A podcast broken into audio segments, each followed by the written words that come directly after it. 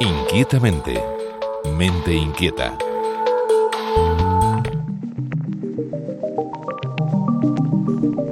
La relación entre la microbiota intestinal y el desarrollo de funciones neurológicas en la infancia se ha demostrado ya en el estudio de investigadores del Instituto de Neurociencias de la Universidad de Granada, del Instituto José Matáis y del Centro de Investigación GEL de Leipzig. Esta relación es muy activa y se ha comprobado que la microbiota influye en muchas patologías como Parkinson, Alzheimer, depresión, estrés, esquizofrenia o en el autismo, que es especialmente importante en la población pediátrica.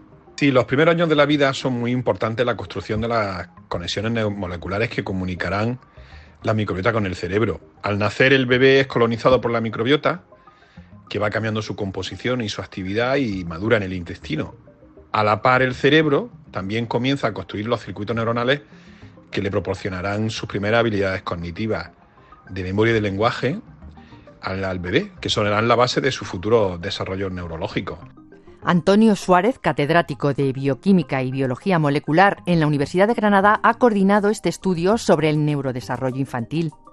Y en este proceso conjunto coevolucionan tanto la microbiota y el cerebro y la hipótesis es que entre ambas se establece una comunicación molecular durante este, este periodo de la vida temprana. El estudio con bebés demuestra la contribución de la microbiota al desarrollo de la cognición y la memoria. Y utiliza para ello una ruta molecular que está vinculada al aminoácido histidina. Este estudio lo hemos realizado en varias fases experimentales. En primer lugar, eh, los psicólogos valoraron el neurodesarrollo de más de 200 bebés de, de 6 meses de vida, todos ellos sanos, normales y a término, y emplearon el test de Bailey, que está diseñado para valorar el desarrollo cognitivo funcional lingüístico de atención y psicomotor del niño entre 0 y 3 años. Las conclusiones mostraron bebés con mejores resultados que otros en el análisis motor, cognitivo y de lenguaje. Así dividieron los bebés en dos grupos y estudiaron por separado su microbiota intestinal. Y observamos que su composición era diferente. Y no solo su composición, sino también su función.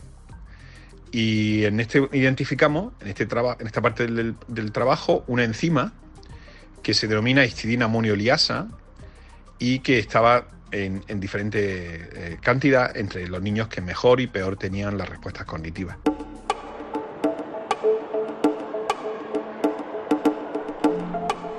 La investigación se completó con un estudio en ratones estériles. Los ratones asénicos son unos ratones que tenemos en la Universidad de Granada, que son ratones que son totalmente estériles. se usan como modelo para introducir una microbiota en el ratón y ver el efecto que produce es lo que se denomina un modelo causal, porque si tú a un ratón estéril tú le introduces la microbiota y se le produce un efecto fisiológico, es porque la microbiota es la que lo está produciendo, la, que, la causante de dicho efecto. Tomamos microbiotas de los bebés que tenían mejores y peores resultados en las pruebas psicológicas y se los pusimos a los ratones. Y comprobamos que efectivamente la microbiota de los bebés que tenían mejores resultados en los test de cognición, en los ratones generaban mejores respuestas cognitivas y de memoria. Así se confirmó el mecanismo molecular de la histidina asociado a la cognición. Y vimos que en la corteza prefrontal perirrinal de los ratones eh, había diferentes concentraciones de los compuestos vinculados a la histidina y se asociaba totalmente con la cognición de los ratones. Generan unas nuevas expectativas porque encontramos la vía molecular de conexión entre la microbiota y la cognición y la memoria y ahora lo que nos estamos esforzando es en aislar los microorganismos, que hay microorganismos probióticos, y queremos estudiar si ellos, en conjunción con alguno de los compuestos vinculados a la histidina, eh, son capaces de mejorar la cognición y la memoria. Ahora la investigación continúa dirigida a desarrollar terapias microbiológicas para la mejora de trastornos neurocognitivos.